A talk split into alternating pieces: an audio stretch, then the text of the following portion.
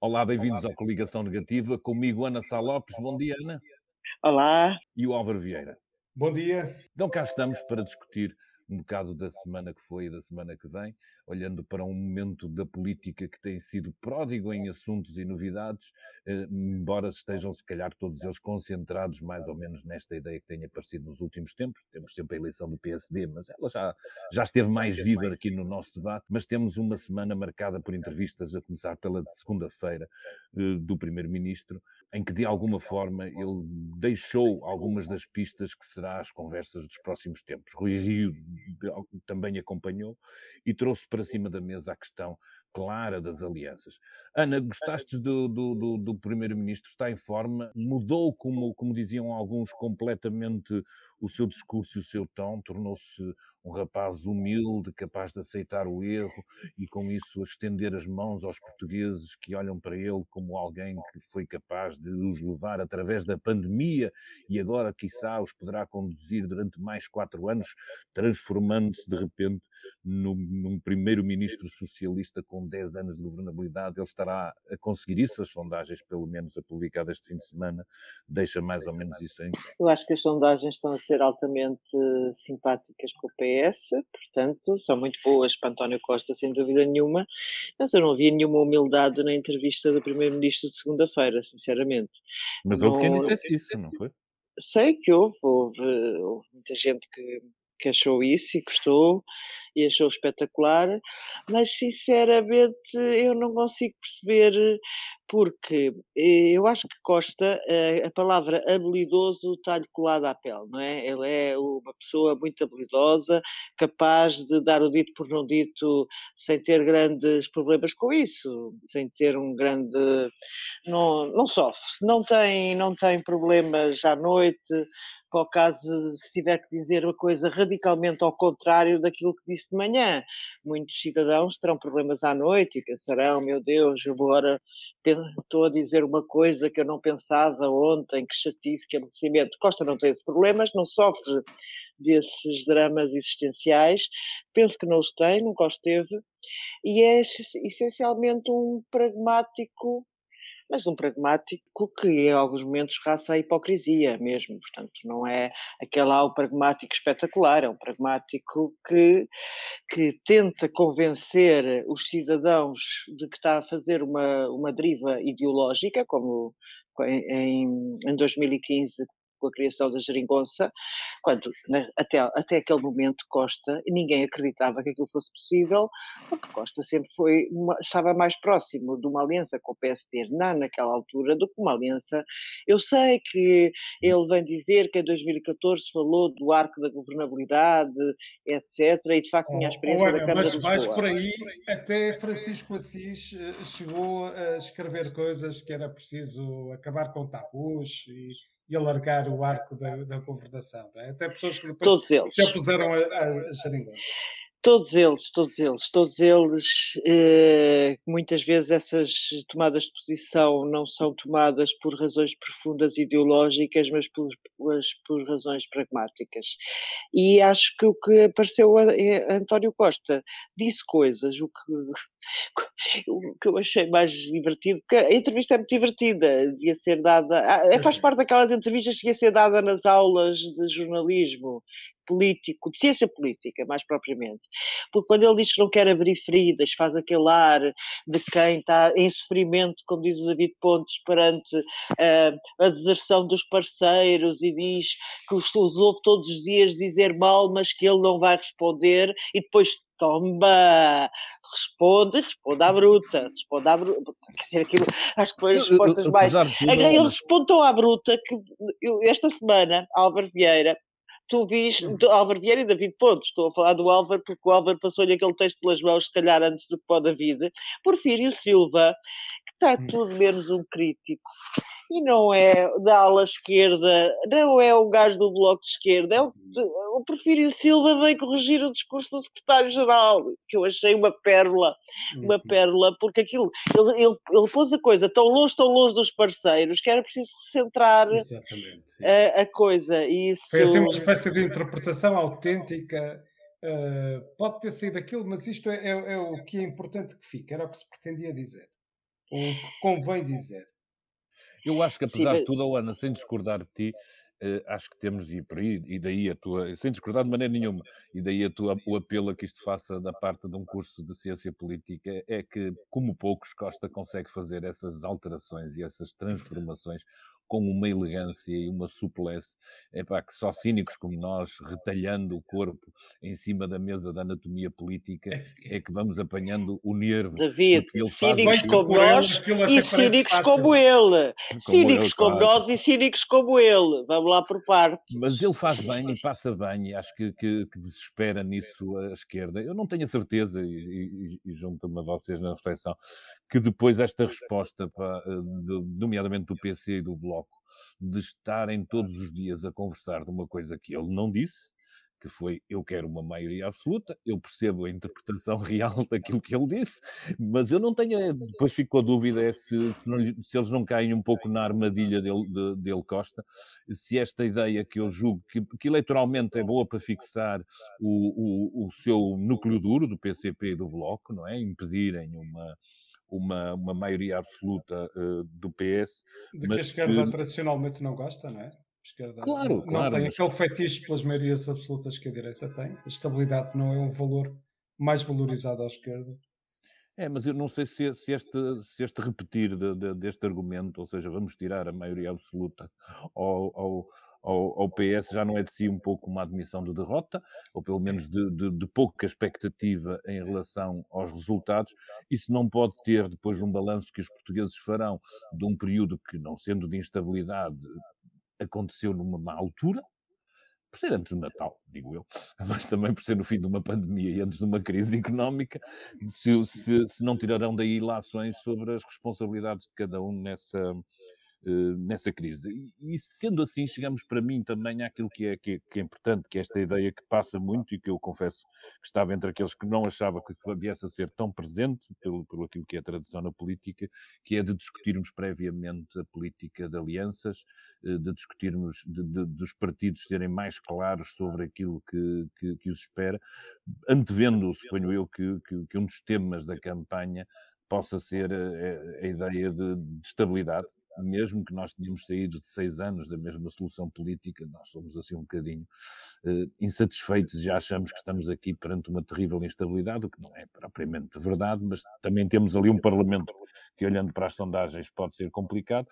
E dizendo isto para dizer também que Rui Rio entrou na, entrou na dança com outra entrevista importante e e definindo mais ou menos aqueles que serão as suas, as suas linhas vermelhas ou, se calhar, a, a, sua, a sua ambição mais lata. O que é que achaste, Álvaro, já agora, no mesmo tom de ciência política, eh, e, sem comparar com António Costa, a eh, entrevista do Rui Rio? Eu, eu, na entrevista de, António Costa, de facto, eh, concordo em absoluto com, com a Ana, mais do que humildade vi lata. Uh, e é que dizes, é, há ali piruetas e há ali contorcionismo que só António Costa realmente consegue fazer e que feitos por ele até parecem fáceis, uh, mas não são. Depois de, de, de, alguém ter dito o que disse uh, em relação ao apoio ou entendimentos com o PSD, uh, eh, vir agora dizer, bom, mas aquilo era relativo àquele governo, agora para este governo se calhar vale outra coisa. É, é fantástico. Uh, só mesmo António Costa conseguiria sair de uma situação dessas, da mesma forma que em 2015, com aquele resultado eleitoral e depois da forma como tinha chegado ao, poder no Partido Socialista, só ele teria conseguido uh, sair assim daquela forma. Isto é muito interessante, porque estamos na mesma semana em que uh, o Rui Rio deu também uma entrevista e aquilo que vimos foi praticamente o contrário uh, Rui Rio parece que não perde uma oportunidade de meter o pé em cima das cascas de banana que lhe atiram para a frente. Uh, de revelar tanta falta de jeito político que uma pessoa pergunta se faz parte da sua marca, de, de, se é uma questão de carisma, se é uma questão de, de convicções fortíssimas, mas uh, numa altura destas, ainda por cima com o processo interno no, no, no PSD, em que é uma questão particularmente sensível. Uh, cair na esparrela de voltar a dizer, uh, de, de, de, dar mais munição aos que o acusam de ser candidato a vice-primeiro-ministro e de subalternizar por completo uh, o PSD. é sentido de Estado. Admito que na cabeça de Rio seja mesmo sentido de Estado, mas se calhar Costa podia-lhe ensinar uma outra coisa no, no seu curso de Ciência Política podia-lhe uh, ensinar uma ou, ou, duas coisas acerca da importância da, da, da comunicação. Ele tem essa característica, uh, Rui Rio, que é de apostar no genuíno, naquela sua ideia de que ele está ali e não tem nada para esconder. Eu acho que esse é um, mais uma vez, é um discurso que não passa muito bem para quem fizer uma análise epá, avalizada, minimamente minimamente estudada e, e capaz do, do, daquilo que ele diz, e concordo contigo que ele, que ele põe-se a jeito para, para, dentro da disputa interna para ter um, um, problema grave de subalternidade eh, em relação ao PS, mas eu às vezes acho que, que o Rio Rio passa bem para a maioria dos cidadãos nesta ideia de, de, que eu não faço assim essa política, eu não vou aqui esconder o meu jogo, eu digo claramente uh, aquilo a que venho,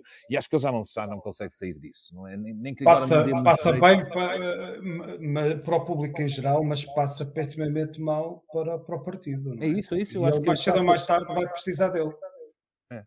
Não, não. Agora, ela precisa dele já, não é? Já, a é? questão é essa. Eu acho que até a Rio pode, pode, Claro, pode ter até simpatias em algum outro eleitorado, mas eu, enfim, na, na, na, sondagem que eu fiz este fim de semana, que teve duas pessoas como amostra, mas pronto, as outras também têm 800, também é preciso dar, uh, valer, vale o que vale. Em relação, em relação ao teu círculo e em relação ao círculo nacional, a coisa é capaz de funcionar.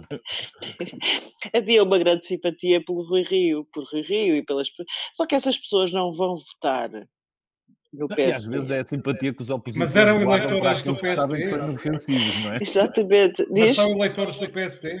Exatamente, é isso que eu estou a dizer, não são eleitores do PSD. Ou seja, muita simpatia por Rui Rio, mas nunca votarão em Rui Rio, vão votar no António Costa. Ou, então esquece. Exatamente, é isso. É isso que eu acho que a simpatia, que eu também reconheço que o Rui Rio pode granjear em alguns setores, para já não são do seu próprio partido, que vem ali uma.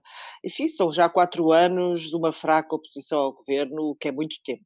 É muito, e de aliança com o governo em alguns momentos, e tem sido muito falado um dos momentos mais tristes, que foi uh, aquela uh, quando, quando Rio e Costa se juntaram para acabar com o fim dos debates quinzenais e Rui Rio deu aquele espetacular argumento de que o Primeiro-Ministro tinha que trabalhar. Portanto, mostrando que o seu amor pelas instituições de controle do governo como ao Parlamento é zero. Mas isso enfim, nós podíamos é saber. É, oh, Ana, isso é daquelas características complicadas quando a gente analisa Rangel e Rio, é que um está eh, classificado de, de, de, uma coisa, nomeadamente Rangel, de estar mais à direita e de ser mais de direita, e outro está classificado, porque eh, dessa forma o enuncia de ser mais do centro. Mas eu acho que eles andam mesmo em corpos trocados. Eu acho que se nós formos analisar a história, o historial, muito do seu pensamento, e às vezes não daquilo que eles dizem, nós percebemos que se calhar Rangel até está mais capaz de, de dentro dessas coisas que tu falas, de, do escrutínio da democracia, da vontade de discussão e diálogo, do que propriamente Rui Rio, que tem tiques mais de, de líder e, de, e da Sim, Rio não tenho qualquer dúvida. do ponto de vista social, mas é relativamente uh, e olha que ainda estamos não, não e tem uma visão, uma coisa. não valoriza a democracia liberal do, do, do Rangel. Eu Sim. concordo inteiramente com vocês, com, totalmente convosco, mas ainda, estou, ainda estou para ver os programas, para ver até que ponto essa visão que algumas pessoas, nomeadamente Pacheco Pereira, vêem em Rio, de ser isso foi verdade em 1981. Quer dizer, uh, até que ponto é que neste momento a visão de Rio é mais social-democrata que a de Rangel? Estou para ver, quero ver, estou à espera dos programas Bem, para ver. Para já, pode chamar em teu auxílio o facto de nas entrevistas, justamente uh, teres tido Paulo Rangel a defender um aumento do, dos salários e lembramos daquilo que foi a reação de Rui Rio relativamente uh, às últimas subidas de, de, salários, aos avisos, aos receios de que o país não as pudesse comportar. Mas, uh, mas enfim, há, se, calhar, se calhar isto não chegam aos pequenos Aliás, concretos. A propósito de social-democracia, houve uma coisa esta semana que foi muito divertida, que foi Rui Rio era o último balsemista vivo. Já não havia ninguém mais que defendia, que apoiou o Pinto Balsemão em 1981, lá, na, enfim, lá no século passado, quando nós éramos todos muito pequeninos, muito crianças, e andávamos a brincar, sei lá, ou mata, ou assim. Mas, uh, e Rui Rio, que era na altura também jovem, muito jovem, da JSD, suponho eu, apoiava Pinto Balsemão.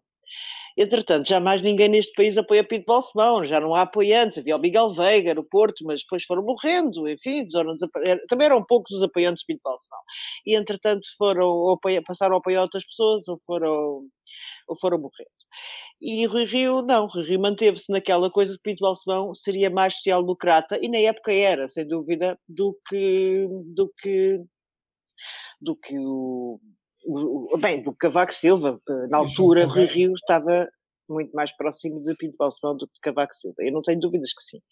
Agora, tudo isto mudou. E esta semana, Pinto Balsemão, que sempre apoiou Rui Rio, uma espécie de. Uh, pronto, havia ali uma relação entre os dois, portanto, Rui Rio apoiou em 1981, ele apoiou em 2001, passaram 40 anos, e esta semana Pinto Balsemão veio dizer que não tomava partido que é uma inovação, é uma novidade absoluta. Pinto Balsemão apoiou Rui Rio nas últimas eleições e desta vez, entre Rangel e Rio, ele não quis tomar não, partido. Não, não, pronto, o que é, é, que isto significa? Que apoia Rangel. Claro, deixou cair Rio, como é evidente. Deixou cair Rio, portanto, acho que isto, de facto, uh, acho que a direita, o PSD, deixou cair Rio. E, e, e não sei como é que vai ser o resultado final, mas acho que já falámos aqui várias vezes de que parece que está tudo, os ventos estão favoráveis a Rangel, não é? E o Rui Rio nunca alimenta uh, grupos de apoiantes, não, não está, não existem. Não, uh, quer dizer, ele tem, ele tem, ele, ele, ele, eu aliás acho que esta posição que ele fez de dizer que não fazia campanha interna é a posição de desistência absoluta.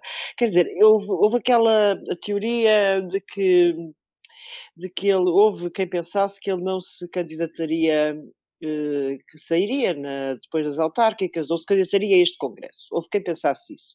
E dentro do partido houve quem o aconselhasse a fazer isso. Eu lembro no Numerais Charmento ter chegado a dizer que não tinha a certeza que Rui Rio se candidatava. E no Numerais Charmento é vice-presidente do, do PSD.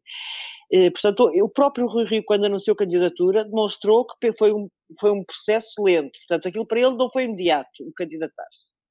E agora, esta decisão de não fazer campanha, por mais que ele justifique que é por causa de ter necessidade de fazer campanha a António Costa, que também não se tem visto grande coisa, verdade seja dita, eh, é uma, uma confissão de existência. É uma confissão. Sim, ele dirá que é, que é, que é tentar vestir-se nas vestes de, de, de futuro primeiro-ministro e que, como tal, mostrando a diferença em relação ao Rangel, que nunca teve grandes eh, cargos. E interpretará isso como uma atitude de coerência de quem disse que este processo não devia acontecer nesta altura. Agora digam uma coisa, vocês acham mesmo que, eu percebo que para, para, para, uma escolha consciente dos eleitores é bom saber quem é que se vai aliar a quem depois das eleições, mas com este cenário mais ou menos movediço de, de possíveis combinações e resultados, valerá a pena eh, nós eleitores exigirmos aos partidos que digam, lá, que digam à cabeça com quem estão dispostos a aliar-se e, e, e, no caso, se por exemplo para Rangel é mesmo um problema ter dito que não está disposto a, a, juntar-se ao PS, ou se isso é só uma estratégia de, de, de eleição interna e que depois poderá alterar-se depois dos resultados eleitorais. Ou seja, resumindo, minha pergunta é, é boa esta discussão da, da governabilidade, vale a pena forçar a nota, os partidos estão preparados para o dizer, quer dizer, eu não estou preparado para ouvir dizer, digo eu, por exemplo, o Bloco e o PC, que estamos disponíveis para voltar à geringonça, ah, quer dizer, acho que isto soa, soa, soará estranho, no mínimo, antes das eleições, mesmo que nós pensemos que pode ser o resultado mais óbvio no, no pós-eleitoral, não é? Não, Mas há sempre isso, esta sensação. Eu, eu pensei em Bloco de Esquerda, acho que também já não podem dizer que não estão disponíveis para voltar à mesa de, de, de negociação de orçamentos, quando, já depois do chumbo deste, a, a dar uma, a, a apelar que não fosse dissolvida a Assembleia da, da República e de que ainda se ia a, a tempo de se voltarem todos a sentar à mesa. Portanto, agora, uh, tem havido alguns apelos para os partidos desta vez deixarem isso uh, claro, mais claro do que aconteceu em 2019 e certamente mais claro do que em 2015. Uh, eu não me parece que isto esteja a acontecer por uh, a maturidade cívica do, do, eleitorado ter aumentado ou de os partidos estarem mais uh, consciencializados para isso, mais sensíveis a isso. Acho que isto acontece porque esse foi justamente o motivo que nos trouxe aqui. É? Uh, o problema que temos na frente é esse, portanto, não está mesmo para ignorar. Agora, tudo aquilo que é evidente que o PSD pode ter um papel-chave aqui, é muito estranho, porque tudo aquilo que se possa dizer não, não, não será estranho àquilo que será o resultado da disputa interna do PSD.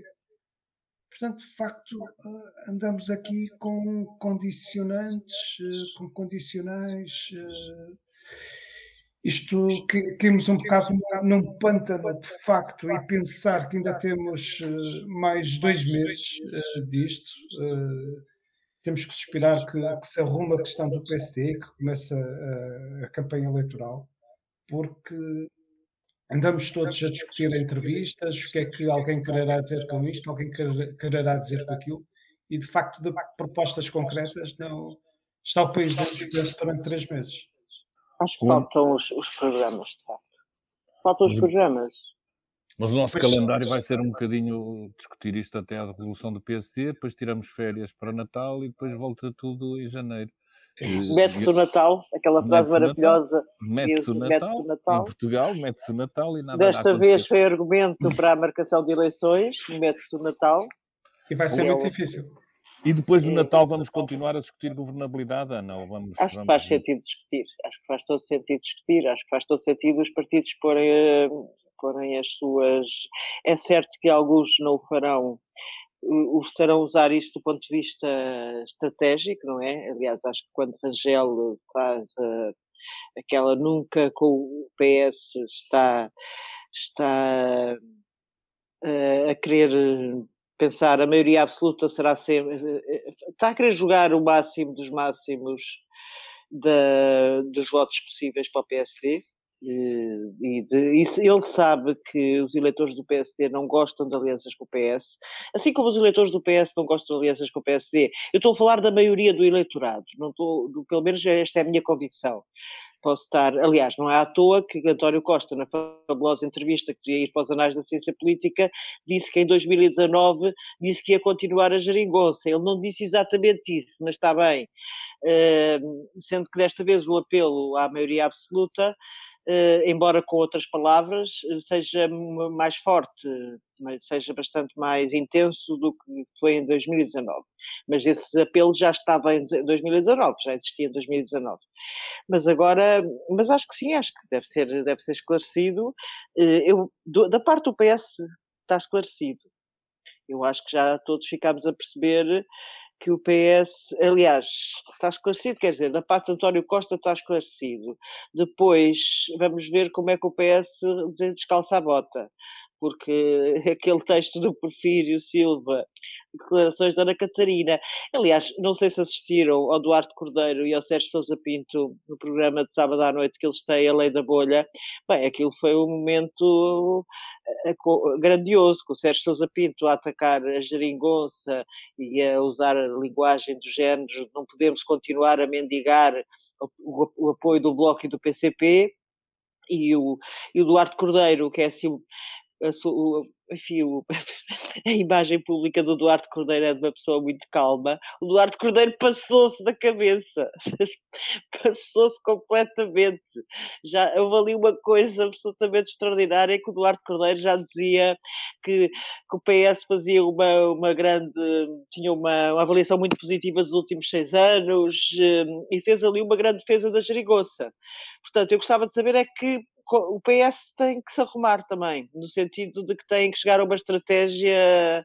Uh, tem que ter uma reunião de secretariado, não é? Eh, sim, porque resumindo de, de alguma forma a, a, a, posição do PS é posição nenhuma, não é? Ana, porque neste momento, podendo, neste momento é a posição. Ah, mas, mas tu acreditas que vai deixar de ser antes das eleições? Não, não, eu acho é que ele se manterá nesta posição, ou seja, vamos Também estar acho. aqui a discutir a definição de governabilidade e exigir aos partidos que digam a disponibilidade que têm para fazer alianças, quando o principal protagonista diz que está disponível para fazer alianças com praticamente claro. tudo, e pronto, e por isso vamos viver nesta ilusão de que eles definiram, quando no fundo, no fundo, apostam na, na indefinição como uma, como uma condição para chegar até ao dia das eleições. Acho parece-me que é um bocadinho assim, mas, mas, mas vale a pena discutir. Eu acho que apesar de tudo, não achando que é propriamente, uma, como, como o Álvaro diz, uma, uma questão de maturidade, a gente vai caminhando para lá, lentamente vai vendo pelo menos as coisas serem discutidas e, e, e acho que, é, que era obviamente desejável em termos cívicos que, que essa discussão se fizesse. Vamos aqui mudar de tema, até porque já nos aproximamos com algum tempo da, daquilo que é a nossa reta final, e ia-vos perguntar se as últimas evoluções nos podem dizer que para sempre o Ministério da Defesa é um, é um é Ministério maldito, um, capaz de criar problemas aos mais circunspectos ministros e que de repente há um, um tráfico de diamantes no, partir de, de, de, da África Central se tornou um, uma, uma pedra no sapato do ministro e nas relações entre, novamente, entre o governo e o presidente da República. Ana, estamos perante um caso de polícia ou perante um caso de política? Então, eu acho que o caso de polícia é o primeiro. O primeiro caso é o caso de polícia. E é de facto um caso de polícia dentro das Forças Armadas, que é um pilar eh, do sistema e que enfim, fala-se das Forças Armadas à conta do vice-almirante que foi considerado herói pela maior parte dos portugueses e com alguma razão, eh, embora tenha entrado naquela vertente sebastiânica que o próprio já veio dizer que, que, que está contra e que, que, não se revê, mas eh, é evidente que isto dá cabo da imagem de uma instituição. Uh, depois, a questão política é uma questão de facto complexa. Eu não consigo, eu estou com imensa vontade de ouvir o Ministro da Assembleia da República, saber o que é que ele vai lá dizer, porque aquela, há coisas que não se entendem. Não se entende que o Ministro peça aos assessores jurídicos um, para saber se diz ou não diz ao Presidente da República uma informação que está em segredo de justiça, mas isto é dito aos assessores jurídicos. Uh, é uma coisa, por acaso o Ricardo Costa tinha um texto interessante no Expresso esta semana, onde ele dizia que depois que isto, que é o, o problema da, da, da, gestão deste caso tinha a ver com a gestão de tanques. Como a gestão de tanques foi uma tragédia em que envolveu os órgãos todos de soberania, envolveu Marcelo, envolveu o chefe da Casa Militar, houve guerras entre várias polícia militar e polícia civil e foi tudo uma atrapalhada e acabou obviamente por queimar o ministro. Este ministro à defesa resolveu uh, atuar de outra maneira. Agora, uh, em última análise, acho que é preciso ouvi-lo, acho que ele ainda não explicou as razões. Uh, também acho estranho que o Presidente da República, que é o chefe que é o chefe supremo das Forças Armadas, é um título que tem, tenha sido informado pelos jornais. Isto também não, não cabe bem na cabeça de ninguém. O próprio Primeiro-Ministro veio dizer: ele a mim não me informou de coisa nenhuma. Uh, também é. Acho que ainda há, há, zonas muito cinzentas neste processo todo. Que me parece que nem o Primeiro-Ministro nem o Presidente da República deviam saber desta notícia pelos jornais, parece-me bastante evidente. Uh, e aí o Ministro terá agido mal. Se andar a pedir Pareceres... aos assessores jurídicos, pareceres Parece. jurídicos, parece uma coisa relativamente absurda. Por outro lado, eu não conheço, não conheço bem João Gomes Cravinho, mas sei que é um diplomata e se há duas coisas que os, os militares e os diplomatas partilham é a loucura com as hierarquias, com um sentimento muito forte de hierarquia. Portanto, tudo isto me parece estranho, que João Gomes Cravinho não tenha avaliado também os passos hierárquicos a dar numa situação Mas, destas. Olha, se calhar até numa de proteger os superiores, não é? Que a sua atitude tenha sido essa. Eu acho que, que, que o tanque está muito presente nisto tudo, com diferenças óbvias, não é? Não estamos aqui, ao contrário do que aconteceu com tanques, quem investigou foi mesmo a PJ, não foi a Polícia Judiciária Militar. E Mas houve guerras. Que... Aqui não. Aqui não. Aqui que eu saiba, aqui não, não aqui não, aqui não. Houve, aqui houve, não. houve em tanques, houve em tanques. E aqui, e aqui o que pode ter acontecido em parte, e há, e há sempre o um problema de às vezes, por isso é que eu acho que tu tens toda a razão, a gente quer ouvir o ministro e quer ver a fita do tempo, como se dizia em relação a tanques, claro. acho que isso é muito importante, porque nós temos alguma tendência natural de julgar com aquilo que sabemos hoje as decisões que ele tomou, por exemplo, há um ano atrás ou quando isto, quando isto arrancou.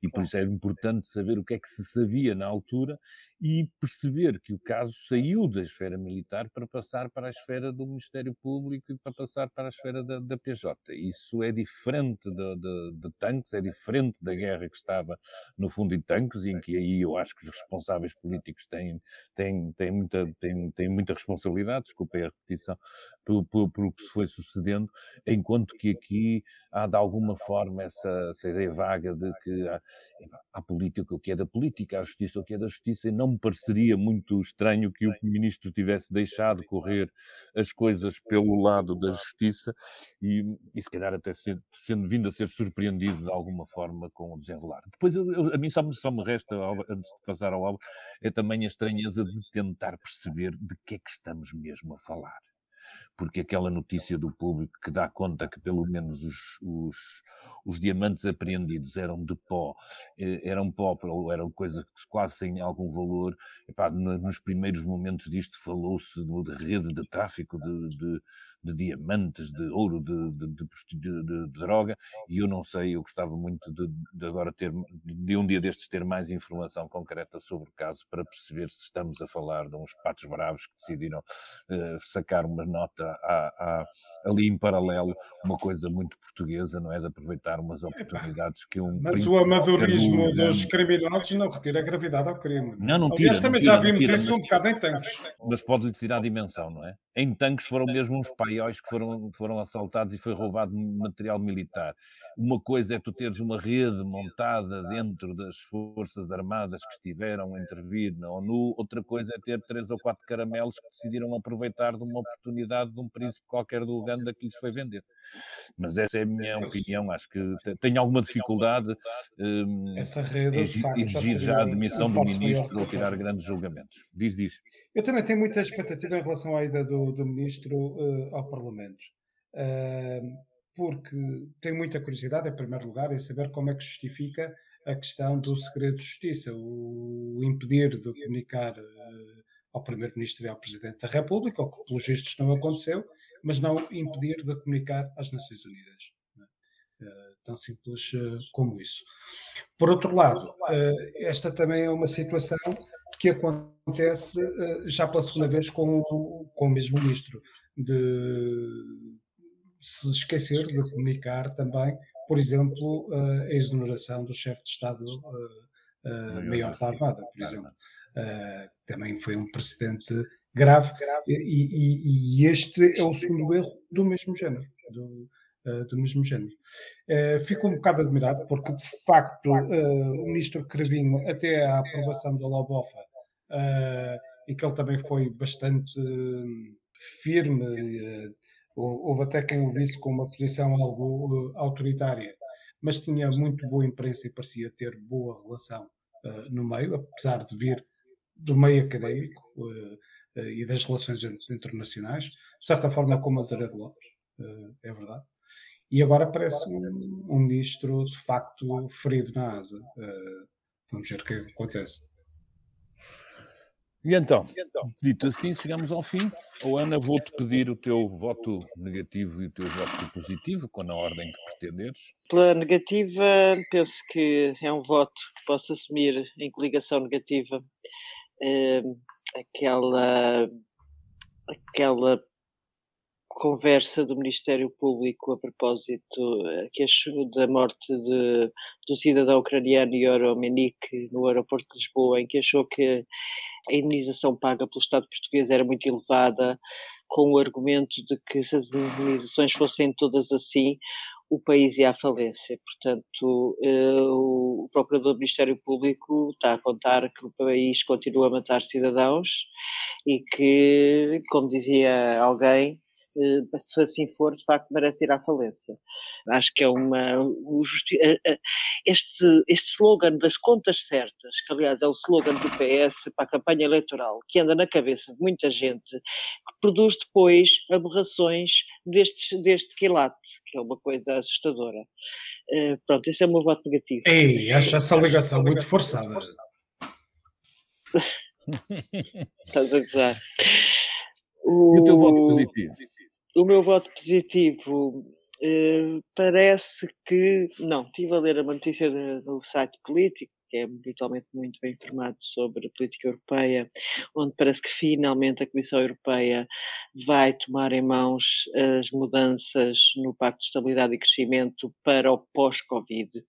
É uma coisa que já andava há tempos a ser discutida nos bastidores, aliás, o nosso Primeiro-Ministro, António Costa, tem-no defendido abertamente, de que não se pode voltar ao passado na, na matéria do Pacto de Estabilidade e Crescimento, que basicamente é, é exigir o déficit máximo de o limite de 3% e o limite da dívida de 60%. Neste momento os países endividaram-se imenso por causa da, da Covid e não é possível de um momento para o outro voltarem ao mesmo. Mas parece que agora a própria Comissão Europeia vai tomar mesmo em mãos uh, fazer alterações, tentando obviamente compatibilizar os alegados frugais, que é assim que eles se autodenominam do Norte com o Sul, onde há, por exemplo, o Comissário da Economia, o Paulo Gentiloni, é muito também defensor destas alterações, a França é, a Espanha é, Portugal é, mas depois os países do Norte não são.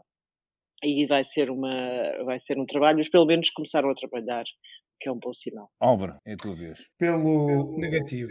O, o meu negativo tem como ponto de partida um voto que seria muito positivo. Que seria, não sei se podemos aqui falar coisas do.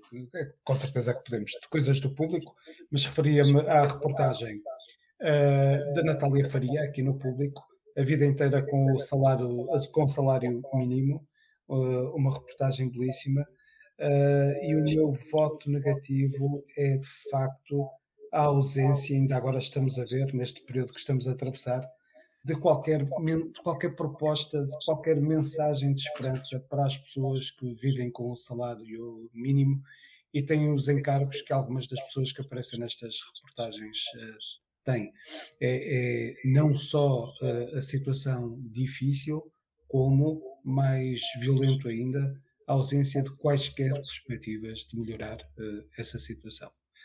O meu voto positivo vai para um livro que eu ainda não vi, eh, já vi algumas imagens, é de ilustração, ao menos isso, uh, mas ainda não, não, ainda não o tive na mão, nesse sentido.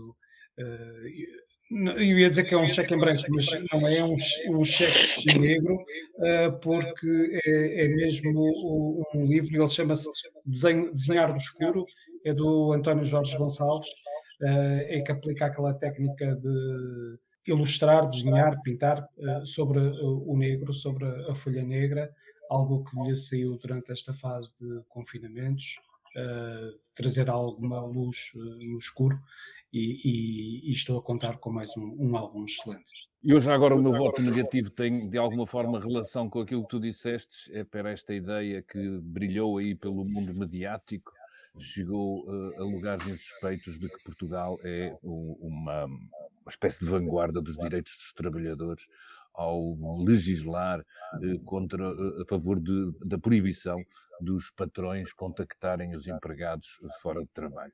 Olhando para esse universo que tu falas do salário mínimo, dos precários, da malta que trabalha por turnos, que acumula eh, empregos para se tentar desenrascar, que tem, epá, que espera as horas extraordinárias para fazer, que não sabe se no dia seguinte a que horas é que vai trabalhar, Eu acho esta ideia epá, muito bondosa, mas de difícil aplicação à realidade. Acho que os nossos deputados andam a fazer fosquices, a mostrar que somos uns rapazes muito uh, avançados na lei, quando o mundo laboral, infelizmente, é muito mais esse que nos traz a reportagem da Natália e do Adriano Miranda, e muito menos esse em que o, nós podemos dizer ao patrão: eu não te atendo o telefone, eu não te vou ler o e-mail a partir das 7 horas da tarde, se as pessoas tivessem uh, horários decentes, ou das 5 da tarde, se for numa versão anglo-saxónica. Alguma descolagem da realidade entre o Parlamento que pode dar e os cidadãos que pode dar muitas boas notícias no estrangeiro, mas que me parece a mim que não está afinado com aquilo que se passa uh, com, com o país, não tirando, obviamente, bondade à legislação e ao direito ao descanso que todos devemos ter,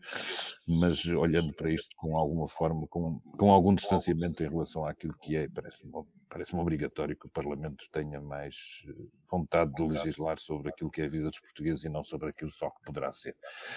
O meu voto positivo vai para os Palmilha Dentada, é um grupo de teatro do Porto, em 20 anos finalmente receberam o primeiro uh, apoio do Estado e foram a correr uh, arranjar um espaço que não tinham ao fim destes 20 anos, continuavam sem um espaço próprio deles, e eles são um grupo que joga muito no humor, nomeadamente a partir dos textos e das encenações do, do Ricardo Alves, que é a alma daquilo, e, e eu já tive o prazer de, de, de, assistir a vários espetáculos deles, a divertir-me muito, e, e, e gabo-lhes a liberdade e essa capacidade de estarem em sintonia com os seus tempos e com, com uma crítica, e pelos vistos agora passam a ter ter uma casa aqui no centro do Porto e vai, vai valer a pena certamente visitá-la em breve.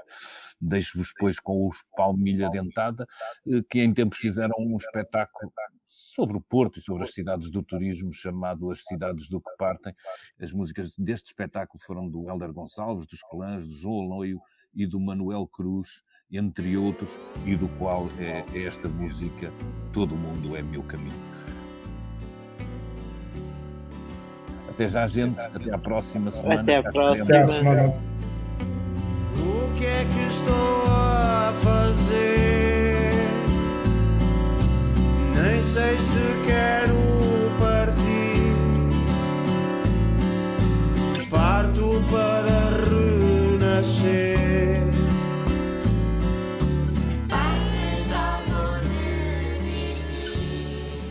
O público fica no ouvido.